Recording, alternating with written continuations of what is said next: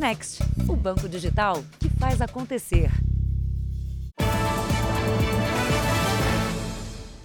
Boa noite. Boa noite. Um jovem de 20 anos morreu ao tentar impedir a namorada que ela fosse assaltada em São Paulo. Ele foi enterrado agora à noite. O criminoso que ainda está foragido usava o disfarce de entregador de comida. No meio da rua, desesperada, a namorada de Renan Silva Loureiro implora por ajuda. Os moradores correm para tentar socorrer o jovem. A polícia chega logo depois, mas havia pouco a fazer foram 30 segundos de terror. As câmeras de vigilância do bairro gravaram o um assalto que tirou a vida de Renan. Ele e a namorada caminhavam juntos, estavam bem perto da casa dela. No sentido contrário, vem o assaltante na motocicleta. O casal é abordado, tenta fugir, mas o criminoso dispara para o alto. Repare que Renan levanta os braços. O criminoso pega o celular e a carteira dele. Depois vai em direção à namorada. Renan tenta impedir que ela seja roubada e vai para cima do assaltante, que reage e atira quatro vezes. Antes de fugir, o assassino ainda leva o telefone dela. A jovem tenta socorrer o namorado, mas ele já está morto. Renan foi mais uma vítima de um crime que tem assustado os moradores das grandes cidades. O roubo feito por criminosos que se disfarçam de entregadores de comida por aplicativo. Eles atacam de surpresa, quase sempre armados, e procuram principalmente pelo celular das vítimas. Você pensa que é, vai entregar alguma coisa e eles estão né, assaltando. Tá quase todo dia acontece alguma coisa, né? Na fuga, o criminoso deu de cara com uma viatura da polícia fez o retorno e voltou para a mesma rua em que matou o jovem. Só nos primeiros três meses do ano foram registradas 17 mortes durante assaltos na capital paulista, um aumento de mais de 13% em relação ao mesmo período do ano passado. O sentimento de impotência, né? Por exemplo, porque eu vi tudo acontecendo de cima, de longe, eu não pude fazer nada. Assim, e um rapaz novo, né? Em nota, a Secretaria de Segurança Pública de São Paulo diz que os policiais já iniciaram os trabalhos para identificar e prender o autor do crime e que mantém diálogo permanente com a Associação Brasileira de Bares e Restaurantes e as empresas de entregas por aplicativos para aprimorar a segurança dos usuários dos sistemas. Veja agora outros destaques do dia. Ministra do Supremo abre prazo para presidente Bolsonaro explicar o decreto de perdão a Daniel Silveira. Deputado circula pela Câmara sem tornozeleira eletrônica. Polícia Federal investiga a compra de 300 respiradores por governadores do Nordeste. Secretário-geral das Nações Unidas se encontra com o presidente Putin e pede o fim do conflito. A série especial, o estrago silencioso nas artérias de quem ganhou peso em excesso na pandemia.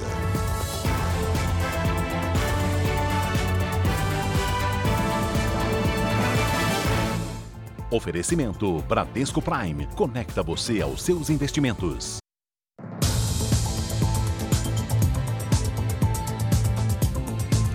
Um levantamento exclusivo feito pelo Jornal da Record mostra que houve um aumento de mais de 200% no número de apreensões de cigarros eletrônicos em todo o Brasil. A comparação é do primeiro trimestre desse ano com o mesmo período de 2021. A venda do aparelho está proibida no Brasil desde 2009. Eles são pequenos, discretos, recarregáveis ou não. Segundo este pneumologista, a quantidade elevada de nicotina misturada a outros componentes químicos é muito prejudicial à saúde. Um frasquinho do líquido que abastece uma das marcas de cigarro eletrônico, esse frasquinho equivale a 30 a 3 maços de cigarro. Né? É, que vai a 60 cigarros. Essa nicotina ela pode causar danos cardiovasculares, aumenta a frequência cardíaca, é, pode causar arritmia. A venda desses produtos é proibida no Brasil. Mesmo assim, os usuários dizem que não têm qualquer dificuldade em encontrar um cigarro eletrônico. Ao contrário, afirmam que a oferta é bem grande. Foi por acaso, há menos de um ano, que a Natália experimentou o cigarro eletrônico. De lá para cá, não parou mais. É um por dia. Consigo comprar em adegas perto de casa, é, tabacarias. É muito fácil, qualquer lugar ultimamente vende. A Paula, que já era fumante, queria deixar o vício. Ela acreditou que o eletrônico era uma forma de reduzir os maços tradicionais. Agora, usa os dois. Eu tenho várias, vários problemas de respiração. Então, eu acabo ficando com muita falta de ar às vezes. Mas a, acabou sendo uma necessidade minha. Eu não consigo parar de fumar. E se você quiser entender melhor os riscos de um cigarro eletrônico, nós preparamos algumas perguntas e respostas para você. Basta acessar o QR Code que está aí na sua tela para ver como é que é. Um levantamento feito pela produção do Jornal da Record, com base na Lei de Acesso à Informação, revela que as apreensões de cigarros eletrônicos pela Receita Federal dispararam. No primeiro trimestre deste ano, foram mais de 77 mil aparelhos, um aumento de mais de 200% sobre o mesmo período do ano passado. O valor das apreensões chega a quase 3 milhões de reais. As investigações indicam origem no Paraguai, compra inclusive direto do Paraguai para entrega aqui, mas é possível que tenha origem em outros países. Para onde de fabricação, sabemos que alguns são fabricados nos Estados Unidos. A Natália e a Paula não sabem muitos detalhes dos efeitos do cigarro eletrônico. Conhecem o básico: faz mal à saúde. Eu quero parar. Eu estou nessa luta já. Olha, essa reportagem que você acabou de assistir foi sugerida pela nossa telespectadora Lúcia Souza. Ela assiste ao Jornal da Record e mora em São Paulo. Obrigada, Lúcia. Você também pode participar enviando sugestões de reportagens ou até de denúncias, usando a hashtag você no JR. No Rio de Janeiro, um jovem de 18 anos morreu atingido por um tiro. Vizinhos e parentes afirmam que o disparo partiu de um policial militar. A polícia militar diz que o rapaz estava com drogas e a réplica de uma arma de fogo. Pela manhã, parentes foram ao Instituto Médico Legal liberar o corpo de Jonathan Ribeiro de Almeida, de 18 anos. O rapaz foi morto na noite desta segunda-feira na comunidade do Jacarezinho, zona norte do Rio. Olha isso, geral levando moleque, irmão. Eles deram e saíram correndo, o bando de covarde, irmão. Segundo a família, não havia tiroteio no momento do disparo. Eles afirmam que Jonathan foi baleado por policiais que faziam o patrulhamento na região. Testemunhas contaram que o rapaz estava sentado na calçada quando foi atingido por um tiro no peito. A família ainda acusa os PMs de não terem prestado socorro. Os moradores que socorreram meu, meu sobrinho, botaram meu, meu sobrinho em cima da moto para socorrer. Nem lá na UPA, quando meu sobrinho chegou lá, eles não chegaram lá. Houve protesto numa das principais vias de acesso ao Jacarezinho. Moradores colocaram fogo em pedaços de madeira e caçambas de lixo. A Delegacia de Homicídios investiga a morte de Jonathan. Os policiais envolvidos na ação já foram ouvidos. De acordo com a versão deles, o rapaz estava com drogas e uma réplica de arma de fogo. Em nota, a Polícia Militar informou que os agentes não conseguiram prestar socorro ao rapaz por conta da retaliação de um grupo de moradores. Eles teriam arremessado pedras e garrafas em direção aos PMs. Uma perícia já foi feita no local e a arma do policial militar foi recolhida. Os familiares de Jonathan e testemunhas ainda não prestaram depoimento. A família afirma que o jovem não tinha nenhum envolvimento com o crime organizado. Eu sinto que eles estão caluniando meu filho, a minha imagem da minha família, porque o meu filho não tem nada a ver com o que eles estão falando.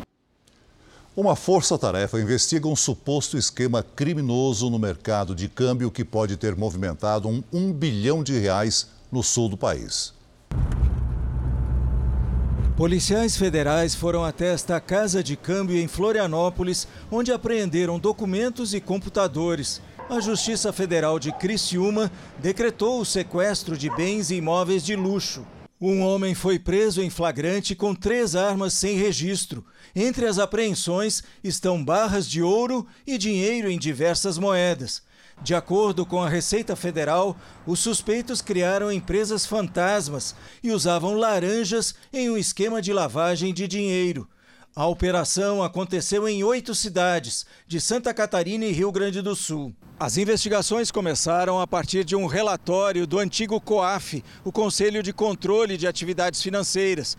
O órgão identificou uma movimentação atípica da principal empresa do grupo, que declarava faturamento de 7 milhões de reais ao ano, mas movimentou mais de um bilhão de reais entre 2013 e 2019. Os envolvidos podem responder por crimes contra o sistema financeiro, sonegação fiscal, lavagem de dinheiro e evasão de divisas. A Força Tarefa agora quer saber a origem do dinheiro. Pode estar envolvido também crimes aduaneiros, né, subfaturamento e envio né, de divisas né, para o estrangeiro. Então, pode ter vários crimes envolvidos. O presidente russo Vladimir Putin recebeu o secretário-geral das Nações Unidas, Antônio Guterres, em Moscou. A conversa foi uma tentativa de acordo de paz, enquanto os ataques contra a Ucrânia continuam. Na longa mesa de mármore do presidente russo, o português Antônio Guterres disse que foi a Moscou negociar um cessar-fogo. Acordo que, segundo o presidente Vladimir Putin, a Rússia também busca. Mas Putin afirmou que a Ucrânia não quer discutir o fim do confronto. O presidente russo voltou a dizer que foi forçado a realizar o que chama de operação especial na Ucrânia para garantir a independência das regiões separatistas de Donetsk e Luhansk. As duas regiões ficam próximas à fronteira com a Rússia e são consideradas repúblicas independentes por Moscou. Guterres pediu segurança nos corredores humanitários para a retirada de civis. Mais de 5 milhões de pessoas já deixaram a Ucrânia desde o início da guerra, mas a ONU acredita que esse número ainda vai aumentar, já que muitos ainda não conseguiram sair de áreas afetadas pela guerra. Por isso, a Organização das Nações Unidas anunciou que vai dobrar os esforços para garantir a retirada de civis do país. O secretário-geral da Organização das Nações Unidas também pediu uma investigação independente sobre possíveis crimes de guerra praticados por Moscou. Segundo a Rússia, 90 alvos militares foram atingidos hoje na Ucrânia, matando cerca de 500 militares ucranianos. O secretário da Defesa dos Estados Unidos, Lloyd Austin, se encontrou na Alemanha com representantes de 40 países. Os americanos e aliados vão aumentar o fornecimento de armas aos ucranianos e a própria Alemanha passará a contribuir. O ministro das Relações Exteriores da Rússia, Sergei Lavrov, afirmou que os países do Ocidente estão ignorando o risco considerável de uma guerra nuclear. Em Cuba, mais de 700 manifestantes presos durante os maiores protestos contra o regime socialista em quase três décadas aguardam julgamento. Entre eles, menores de 16 anos. Eles foram às ruas em julho do ano passado contra a pobreza, o descontrole da pandemia e também para pedir democracia e liberdade. Os atos foram reprimidos com violência pelo regime socialista e quase 1.400 manifestantes acabaram presos, entre eles o único filho dessa mulher. Pela internet, o adolescente, de então 16 anos, ajudou a convocar as pessoas para as manifestações. Jonathan foi levado para uma espécie de centro de detenção, onde está há quase nove meses. Fisicamente, ele está bem, mas mentalmente não é o mesmo de antes. Está destroçado, ela conta. mentalmente está destroçado. Ela visita o filho uma vez por semana, mas se preocupa. Pela lei de Cuba, aos 16 anos, ele já é maior de idade. O advogado disse que ele deve ficar mais seis meses detido. Ela lamenta que a ditadura cubana não permita que os jovens peçam mudança. Em março, a justiça condenou 128 manifestantes a penas que variam entre 6 e 30 anos de prisão. O presidente de Cuba diz que as prisões não têm relação com questões políticas e que os manifestantes tiveram o que mereceram. Han tenido a resposta que mereciam. Para fugir da opressão, a saída que muitos cubanos encontram é abandonar o país. Eles se arriscam por terra ou por mar para chegar a outros países. Aqui nos Estados Unidos, 32 mil cubanos entraram ilegalmente no ano passado e estão sob custódia do governo federal. Eles podem ser mandados de volta para Cuba, o que também resultaria em prisão, já que, segundo a lei cubana, deixar o país ilegalmente também é crime. A sentença pode chegar a 30 anos de prisão. Veja a seguir: ministra do Supremo abre prazo para Bolsonaro explicar o perdão concedido ao deputado Daniel Silveira. E na série especial, a história de pessoas como o Renato, que ganhou 20 quilos durante a pandemia.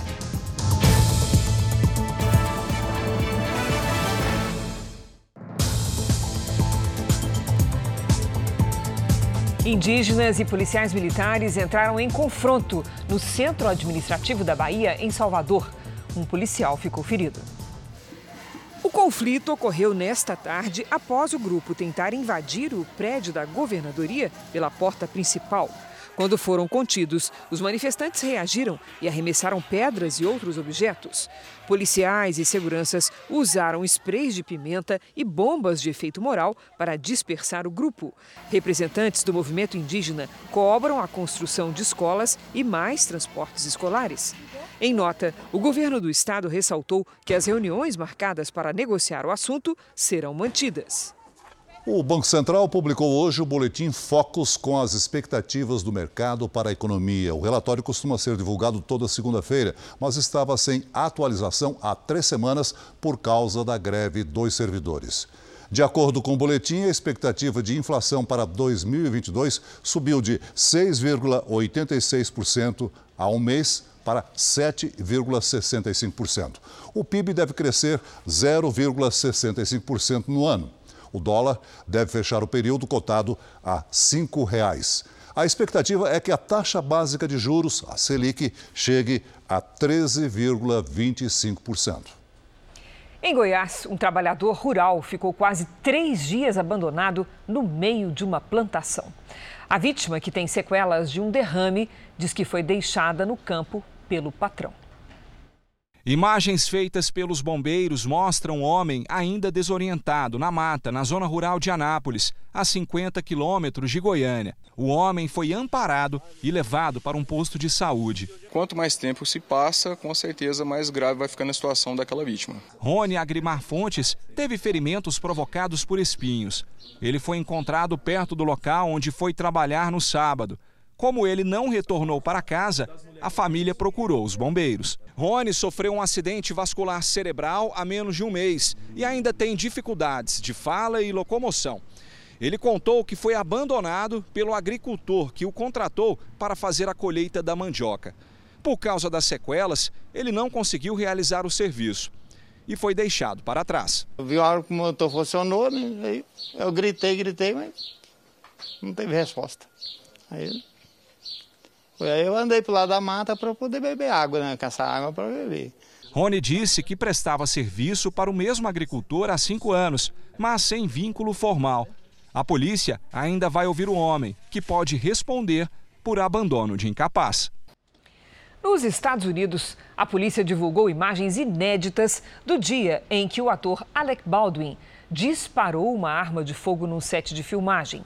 O tiro acidental matou a diretora de arte e feriu o diretor do filme. Num dos vídeos, o ator ensaia um movimento rápido com o um revólver em direção à câmera. O material foi gravado momentos antes do acidente. As imagens também mostram a chegada dos bombeiros. Eles socorrem o diretor Joel Souza e a diretora de fotografia Halina Hutchins. Os dois foram atingidos pelo tiro acidental. Halina não resistiu aos ferimentos. Em outro vídeo, o ator fala com a polícia ainda no local do acidente em outubro do ano passado. Alec Baldwin deixou de ser investigado, mas o caso ainda não foi oficialmente concluído. Veja a seguir: Operação da Polícia Federal investiga a compra de respiradores por governadores do Nordeste. E na série especial, pesquisa mostra que 52% dos brasileiros ganharam peso em excesso nos dois anos da pandemia.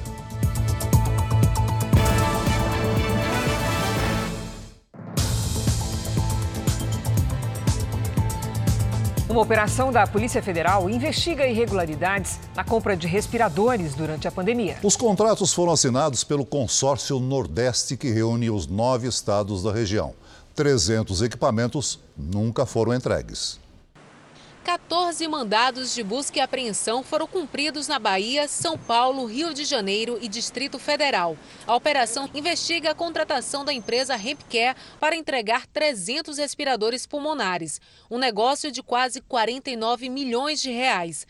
A empresa que importava medicamentos à base de maconha nunca havia fornecido respiradores. A sede está registrada num apartamento neste prédio residencial na zona sul de São Paulo. A polícia investiga o envolvimento de empresários laranjas e lobistas na contratação de equipamentos que seriam fornecidos pela Hempcare ao consórcio. Em 2020, a Polícia Civil da Bahia decretou a prisão temporária dos sócios da empresa. Eles respondem ao processo em liberdade. O consórcio Nordeste realizava aquisições conjuntas de bens e serviços durante a pandemia de Covid-19. Na época da compra, o consórcio era presidido pelo governo da Bahia. Os estados do Nordeste deveriam receber 30 respiradores cada um, com exceção da Bahia, que ficaria com 60. Até hoje, nenhum aparelho foi entregue.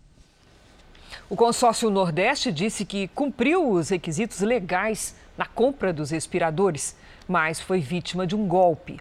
Nós tentamos contato com a empresa Hempcare, mas não tivemos retorno. A polícia de São Paulo investiga um crime cercado de mistério. Um agente da companhia de trânsito foi assassinado numa praça por uma pessoa que foi buscá-lo em casa. Câmeras de segurança registraram tudo. De madrugada, a moto percorre a mesma rua várias vezes. A câmera registra o momento em que o motociclista, já sem a moto, para em frente a uma casa no final da rua, de onde sai o agente de trânsito Demétrio Muniz Pendec. O homem sobe na garupa da moto de Demétrio. Os dois seguem até uma praça. Ao chegar ao local, eles conversam, ainda de capacete, sobre a moto. Em seguida, os dois descem e vão para o meio da praça. A câmera continua a registrar tudo. Os dois parecem discutir. Demétrio está sentado. O outro homem fica em pé com uma arma na mão. De repente, ele atira quatro vezes. O assassino sai correndo e abandona a moto da vítima perto dali. Uma luva ficou para trás e pode ajudar a polícia a desvendar o assassinato. Demétrio chegou a ser levado para o hospital, mas não resistiu. À tarde, parentes e colegas de Demétrio estiveram na delegacia para conversar com os policiais. Ninguém quis dar declarações. O caso permanece um mistério e a polícia ainda não divulgou qualquer informação sobre o que conseguiu apurar até agora. Os investigadores tentam identificar o criminoso pela placa da moto que aparece nas imagens. Demetrio Muniz Pendec tinha 40 anos e trabalhava na gerência de engenharia da Zona Sul da Companhia de Trânsito de São Paulo. O Dia das Mães se aproxima e, com isso, a principal rua do comércio popular de São Paulo registra um aumento no número de roubos. Muitos dos flagrantes são registrados à luz do dia. É um ataque atrás do outro. Imagens registram as ações da gangue que atua na rua 25 de março. Este senhor não percebe, mas chegando ao prédio onde mora, tem a correntinha arrancada por um criminoso. Observe que ele tem o apoio de outros dois homens que estão logo atrás. Neste outro vídeo, em frente ao mesmo prédio, o trio é mais truculento. Um deles dá uma chave de braço na vítima antes de arrancar a corrente do pescoço dela. É a chamada Gangue da Correntinha especializada em roubar correntes de ouro de quem passa pela rua 25 de março, centro de comércio popular na cidade de São Paulo. E todos os casos que eu conheço aqui, de uns 10, oito foi por causa de corrente de ouro. Normalmente é por causa disso. Os números confirmam a sensação de insegurança. Segundo dados da Secretaria Estadual de Segurança Pública de São Paulo, só na capital foram 34 mil casos de roubo nos três primeiros meses deste ano, um aumento de 10% em relação ao mesmo período de 2021. Às vésperas de datas comemorativas, onde o movimento fica mais intenso, como o Dia das Mães, cenas como essa são ainda mais comuns, principalmente no fim da tarde, quando os policiais vão embora. É o que conta esse homem que fez a denúncia ao Jornal da Record. E esse policiamento ele é voltado para o comércio ambulante, né, para irregularidades de comércio ambulante. Sábado, esse policiamento fica até as duas, domingo não existe, de roubo de carga, ah, roubo de correntes, é, tem de tudo aqui. A Polícia Militar afirmou que as operações na região da 25 de março são realizadas por meio de policiamento preventivo, inclusive com motocicletas, e que trabalha para coibir crimes de roubo e furto nos períodos de maior fluxo das pessoas. O Jornal da Record faz uma pausa de 30 segundos. E na volta você vai ver o aumento no número de crianças internadas com problemas respiratórios. O vírus respiratório tem levado muitas crianças aos hospitais. Os médicos alertam para os cuidados, uma vez que nessa idade a imunidade ainda é baixa. Quem olha assim nem imagina que os pulmõezinhos da Sofia estão congestionados. É que a bebê de 11 meses esbanja simpatia até gripada. Nos últimos dias, Sofia apresentou tosse, coriza e febre. A mãe correu para buscar atendimento. Quando já gripada, a gente já fica preocupada. Quando começa a vomitar, é pior ainda, né? Aí eu, no desespero de não saber o que fazer, corri para o hospital. Na casa da Roberta, as duas filhas estão com crise respiratória. A Rebeca tá com tosse, nariz muito cheio, ela fica com um ronquinho no peito, ainda mais que tá na escolinha e a irmã mais velha em casa também fica resfriada e uma vai passando para outra. As unidades de saúde estão em alerta com o aumento no número de crianças internadas. A maioria dos casos está relacionada ao vírus sincicial. Ele é altamente contagioso e causa infecções nas vias respiratórias, principalmente em recém-nascidos e crianças pequenas essa fase, essa época do ano, muito pequenininho, a imunidade ainda não é, é, forte. Desde a semana passada ele já vem com incômodo, com tosse, com uma gripinha, o narizinho escorrendo, mais febre. A hora que deu a febre é o alerta de trazer. No atendimento público da capital de São Paulo, a taxa de ocupação em enfermarias e UTIs pediátricas já passa de 85%. Foi preciso até ampliar a cobertura de leitos para dar conta da grande procura. Os médicos alertam para os cuidados com as crianças. Sempre a criança ficar hidratada, se alimentar bem, ter as horas de sono. É, isso são medidas importantes para que a criança tenha uma imunidade melhor. Quando a criança fica menos ativa, são sinais de que precisa ser acompanhada e avaliada por um profissional médico. Neste hospital, um em cada quatro testes dá positivo para o vírus sincicial respiratório. Por aqui, apartamentos e UTIs atuam com mais de 90% de ocupação e a maioria das internações é de crianças menores de 2 anos. A gente tem um contingente de crianças que nos últimos 26 meses estiveram isoladas e estão se expondo aos diversos vírus. Talvez até por isso a gente tem uma miscelânea maior de vírus trazendo as crianças aos hospitais. As mortes por câncer caíram no Brasil, mas o motivo para esse resultado é a falta de diagnóstico. De acordo com os dados do Radar do Câncer, divulgados hoje no Fórum Nacional Oncoguia, foi constatada uma baixa adesão dos brasileiros aos exames de rastreamento nos primeiros dois anos da pandemia.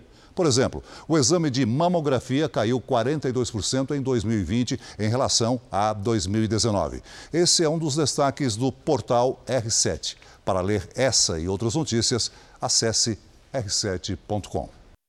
Vamos com a previsão do tempo? O Rio Grande do Sul teve hoje o segundo dia de temporais. Já o Sudeste e o Centro-Oeste enfrentam tempo seco.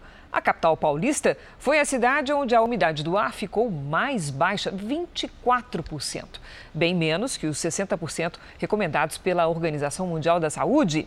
Vamos conversar com a Lidiane Sayuri e saber delas se tem alguma chance de chuva para refrescar essas regiões. E aí, Lid, boa noite. Vem chuva por aí ou Infelizmente ainda não, viu, Cris? Boa noite para você, Celso, para todo mundo aí de casa. Olha, esse cenário não deve mudar nos próximos 15 dias. O tempo permanece seco no interior do Brasil. A previsão é de que uma frente fria chegue na sexta-feira, mas o próprio ar seco vai empurrá-la para o oceano. Nesta quarta-feira, a umidade do ar fica abaixo do ideal, com risco de queimadas em Mato Grosso do Sul, no interior de São Paulo, em Minas Gerais e em Goiás.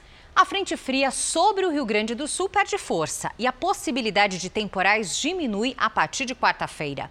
Na região norte, a chuva dos últimos dias deixou cidades submersas no Amazonas. 43 municípios estão em situação de alerta, entre eles a capital Manaus. Nove cidades estão em estado de atenção. Mais de 100 mil pessoas são afetadas pelas cheias na região. Nesta quarta, também chove na costa do Nordeste, mas é chuva rápida. No Rio de Janeiro faz 34 graus. Em Cuiabá, calorão de 36. Em São Luís e em Manaus, até 33. Na capital paulista, a semana típica de outono segue até quinta-feira, com manhãs fresquinhas e tardes quentes e secas. Nesta quarta, máxima de 30 graus. Na quinta, faz até 31. Aí, entre sexta e o fim de semana, o tempo muda, com chuva e alívio do calor. Tempo delivery para o Kleberson do Cabo de Santo Agostinho, Pernambuco. Vamos lá, Celso. Kleberson, pouca mudança nos próximos dias. Muito sol, calor e chance de chuva, principalmente à tarde. Na quarta e na quinta, mínima de 23 e máxima de 29 graus. Na sexta, faz até 30. Agora, Lid, vamos atender o Diego de Morretes, Paraná. Bora para lá. Diego, aproveite bem o sol e o calor de 29 graus nesta quarta-feira. Na quinta, volta a chover no fim do dia. Antes da chuva, faz 33. Na sexta, uma frente fria muda o tempo. Participe você também do Tempo Delivery pelas redes sociais. Basta mandar uma mensagem com a hashtag você no JR para aparecer aqui no nosso telão. Até amanhã, gente. Obrigada, Lid. Até lá, Lid. Acadêmicos do Grande Rio foi a escola que ficou com o título do Carnaval no Rio de Janeiro. A escola de Duque de Caxias foi campeã pela primeira vez depois de quase 30 anos de desfile no grupo especial. E em São Paulo, a Mancha Verde ficou em primeiro lugar. A escola, que nasceu de uma torcida organizada do Palmeiras, conquistou o Carnaval Paulista pela segunda vez. Após a compra do Twitter pelo bilionário Elon Musk, a Comissão Europeia avisou, mesmo com o novo dono, a rede social vai ter de cumprir as regras do bloco ou enfrentará multas pesadas. A operação de compra será concluída no final do ano. Segundo o porta-voz europeu, a plataforma deve seguir as políticas sobre conteúdo e respeitar as decisões dos reguladores. Na semana passada, a Comissão Europeia aprovou uma lei que força gigantes de tecnologia a combater atividades consideradas impróprias, como os discursos de ódio e as notícias falsas. O bilionário Elon Musk, novo dono do Twitter, já declarou que tem planos para afrouxar as restrições. Pelo menos 20 milhões de moradores da capital chinesa, Pequim, vão fazer o teste da Covid-19. O governo da cidade tenta impedir um surto da doença e as pesadas restrições, como as, vistas, as visitas a Xangai, a cidade mais populosa do país. Nas últimas 24 horas, Pequim registrou 33 novos casos. Pouco para os padrões globais, mas a China adota uma política de Covid zero. Os moradores se apressaram em ir aos mercados para estocar alimentos e itens básicos. Um homem armado abriu fogo contra um jardim de infância em uma cidade da Rússia. Uma professora e duas crianças morreram. Segundo testemunhas, o atirador invadiu o local e subiu para o segundo andar, em uma das salas onde as crianças dormiam. Ele realizou vários disparos e se matou em seguida. A identidade do homem não foi divulgada, mas, segundo a imprensa russa, ele tinha passagem pela polícia e histórico de doenças mentais. O Jornal da Record faz uma pausa de 30 segundos. E na volta, deputado Daniel Silveira vai à Câmara e diz que está sem tornozeleira eletrônica.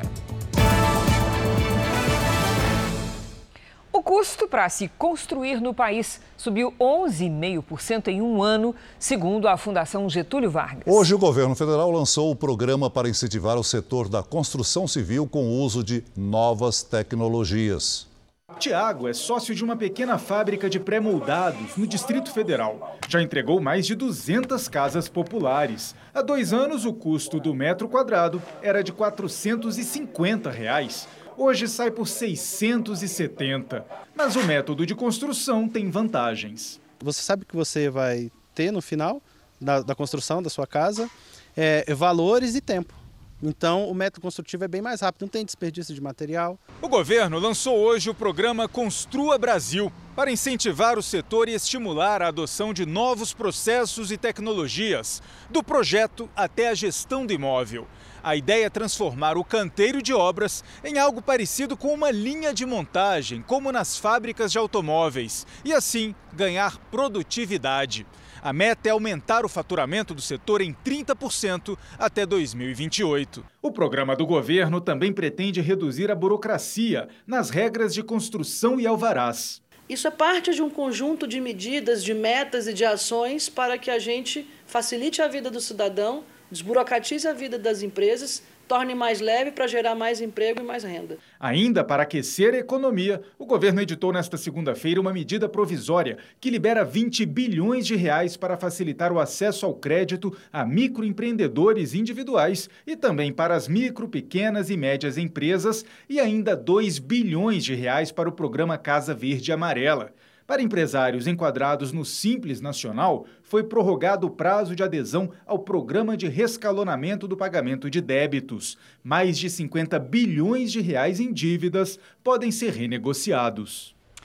Os dados do mercado financeiro agora no telão do JR, o dólar subiu hoje 2,36% e fechou o dia vendido a R$ 4,99. O Ibovespa, que é o índice da Bolsa de Valores de São Paulo, caiu 2,23%. Essa é a sétima queda seguida da Bolsa. Segundo especialistas, a instabilidade nos mercados nos últimos dias tem vários motivos, a maior parte deles internacionais, como o surto de Covid na China, que afeta uma das maiores economias do mundo, a inflação em alta e o esperado aumento dos juros nos Estados Unidos, que faz o dólar se valorizar. E hoje, os resultados abaixo do esperado no balanço publicado por um banco privado. Na marcha dos prefeitos em Brasília, o presidente Jair Bolsonaro voltou a dizer que não é possível admitir interferência na liberdade de expressão, em referência ao caso do deputado Daniel Silveira. A nova declaração do presidente Jair Bolsonaro sobre a crise institucional com o Supremo Tribunal Federal agravada após a condenação e o decreto de perdão ao deputado Daniel Silveira foi na abertura da 23ª Marcha dos Prefeitos. O presidente falou que não é possível admitir interferência na liberdade de expressão. Eu sempre digo, tem um bem maior que a, do que a nossa própria vida. Essa é a nossa liberdade. Inegociável. Obviamente, não podemos admitir que algum de nós que possa ter certos poderes não interfira no destino final da nossa nação, nesse nosso bem maior, que é a nossa liberdade de expressão. Jair Bolsonaro também comentou o projeto que alterou a lei de improbidade administrativa, um pedido antigo de prefeitos de todo o país. A grande preocupação nossa é quando deixarmos a prefeitura um dia, a minha, quando deixar a presidência, que vamos deixar um dia. E esta questão não pode nos perseguir por 10, 15, 20 anos. Tenho certeza que trabalhamos junto com a Câmara e o Senado para dar mais tranquilidade para que os senhores possam trabalhar. Os presidentes da Câmara e do Senado também participaram do evento e defenderam as mudanças na lei de improbidade administrativa. Na prática, o projeto diminuiu a exigência da lei para que um ato seja considerado crime e ocorra punição, é necessário agora comprovar a intenção do gestor em lesar a administração pública. As alterações ainda estão em análise pelo Supremo, já que existem questionamentos sobre a constitucionalidade da lei. A ministra Rosa Weber, do Supremo Tribunal Federal, abriu prazo para o presidente Bolsonaro explicar o perdão concedido ao deputado Daniel Silveira. Já o ministro Alexandre de Moraes pediu explicações à defesa do deputado. O ministro Alexandre de Moraes, que é o relator do processo pelo qual Daniel Silveira foi condenado, deu prazo de 48 horas para a defesa do deputado se manifestar sobre o perdão presidencial. O relator da ação penal também quer explicações sobre o motivo do descumprimento de medidas cautelares, como o uso da tornozeleira eletrônica desligada desde a Páscoa, segundo a Secretaria de Administração Penitenciária do Distrito Federal. Na decisão, Moraes reconhece a validade do perdão presidencial ao afirmar que há decisões do próprio Supremo Tribunal Federal entendendo possível a concessão de indulto. O ministro argumenta que o assunto ainda pode ser avaliado pela Justiça, no caso, pelo Supremo. Moraes também disse que concessão do indulto extingue a pena, mas não o crime, de modo que não são afastados os efeitos da condenação, dentre os quais a interdição do exercício de função ou cargo públicos. O posicionamento de Moraes reforça o entendimento do tribunal de que Daniel Silveira pode ficar inelegível. A decisão de Moraes foi mais branda, não no sentido de punir, mas de ouvir a defesa do deputado. Demonstração com a qual os ministros estão trabalhando para baixar a temperatura da crise. Em um almoço em comemoração ao aniversário de 69 anos do presidente do Supremo, Luiz Fux, que contou com as presenças de oito ministros, o caso Daniel Silveira esteve no cardápio. Nas conversas, prevaleceu o entendimento de que o processo deverá receber respostas institucionais e conjuntas do tribunal. Exatamente o que fez a ministra Rosa Weber, relatora das ações que pedem a nulidade do decreto presidencial de perdão a Silveira, ao decidir que o caso será julgado diretamente no plenário. A ministra abriu prazo de 10 dias para que o presidente Bolsonaro explique o decreto. Depois, ela ouvirá os argumentos da Advocacia Geral da União e da Procuradoria Geral da República, para só então pedir ao presidente Fux que marque o julgamento.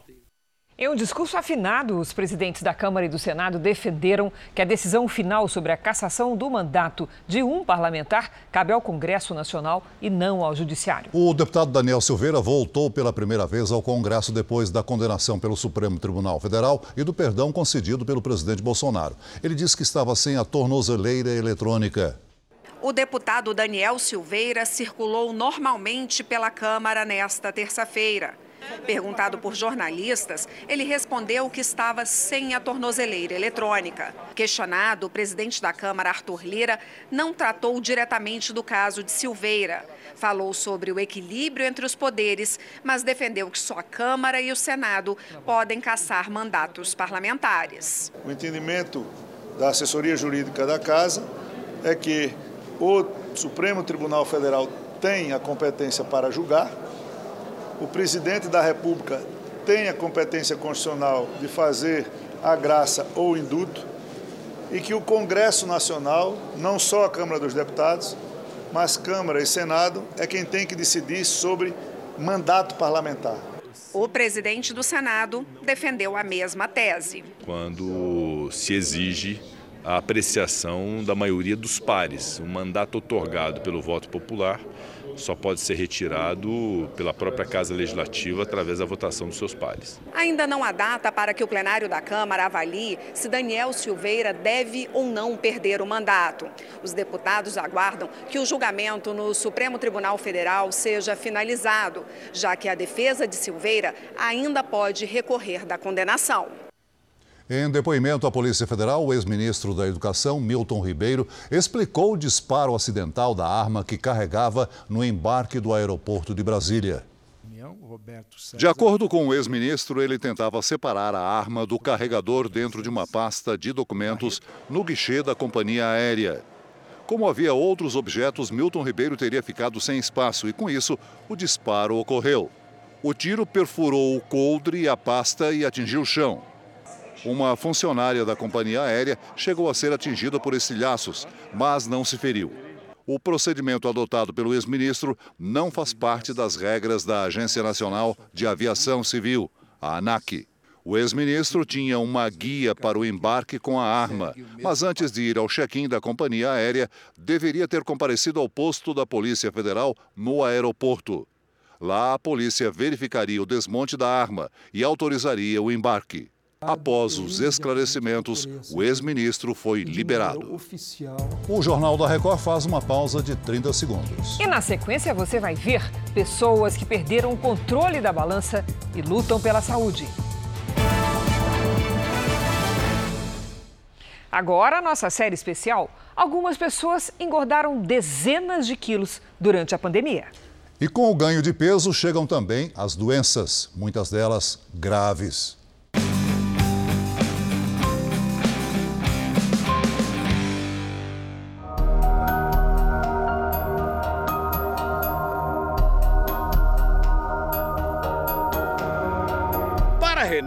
O alarme foi dado por um problema de visão. O meu nervo óptico desviou ele ficou. Eu fiquei estrábico e eu fiquei com, com um problema na visão chamado diplopia. Eu, eu enxergava duas imagens e não conseguia distinguir. Uh, minha visão embaralhava. Aos 58 anos de idade, ele já chegou a pesar 140 quilos. Só na pandemia ganhou 20. Quando os olhos falharam, percebeu que havia algo grave e resolveu agir. Se você acha que esse é um esforço exagerado, pense de novo. O brasileiro ganhou muita barriga durante a pandemia. Isso significa síndrome metabólica, colesterol descontrolado, pressão alta, diabetes. Então isso aqui é uma questão de saúde, não é estética não. Julho de 2019, o Renato dá entrada num pronto-socorro em São Paulo e no dia seguinte ele recebeu uma notícia péssima. Teria de amputar quantos dedos, Renato? Quatro dedos. Quatro dedos do pé. Isso um resultado de diabetes. Renato resolveu mudar de vida. Começou melhorando a alimentação. Sem quatro dedos em um dos pés, ele que adorava a corrida passou a pedalar. São 200 quilômetros por semana. Casos como o de Renato se tornam cada vez mais comuns no Brasil.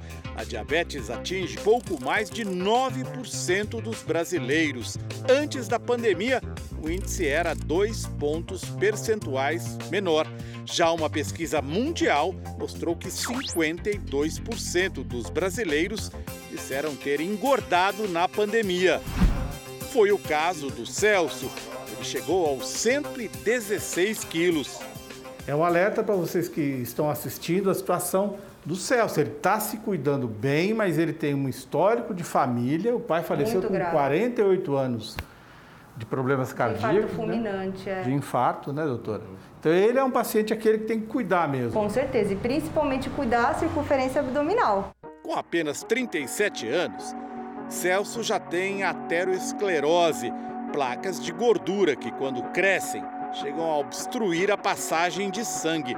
Um problema grave que precisa de acompanhamento. Como foi esse mês? Olha, foi bem, doutora.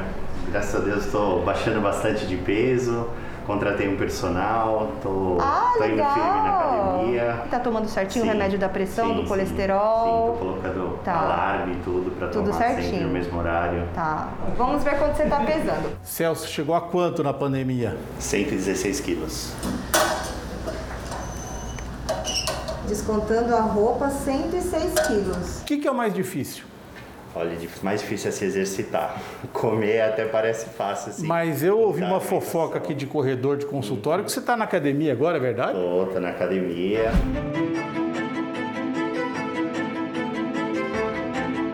Outro momento chave da consulta, medir cento e quanto que ele tinha? 118 centímetros de cintura. Para a gente medir a circunferência abdominal, é na, aqui, no ângulo, na altura do umbigo. Hoje ele está com 107 centímetros.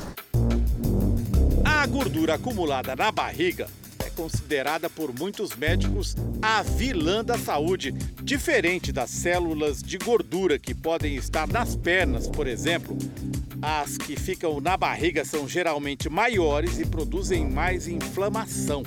Essas células também reduzem a capacidade da insulina de diminuir o açúcar do sangue, o que causa diabetes. Foi feito um estudo que mostrou que o aumento de 1 centímetro de circunferência abdominal pode tirar de 7 a 8 anos de vida da pessoa. 2021, o número de brasileiros com sobrepeso chegou aos 57%. A pesquisa foi feita com mais de 27 mil pessoas. Para o Celso e o Renato, sair das estatísticas foi questão de sobrevivência. Renato perdeu 16 quilos. Ele já incorporou ao treino. Depois de pedalar, são oito lances de escada carregando a bicicleta. Todo dia. Isso faz parte do treinamento. Um momento sempre importante da rotina do Renato é a hora de medir a glicemia. Vamos lá ver como é que, Vamos. como é que anda? 93 Está, ótimas. está maravilhosa. Tá Está muito maravilhosa. bem, hein? Renato sabe que os quilos que ganhou na pandemia agravam os riscos. Ele sabe que agora não pode desistir no meio do caminho. O Jornal da Record termina aqui. Outras informações na nossa edição da meia-noite e meia. Fique agora com Reis. E logo em seguida você assiste a Jesus, a série. A gente se vê amanhã. Até lá. Boa noite.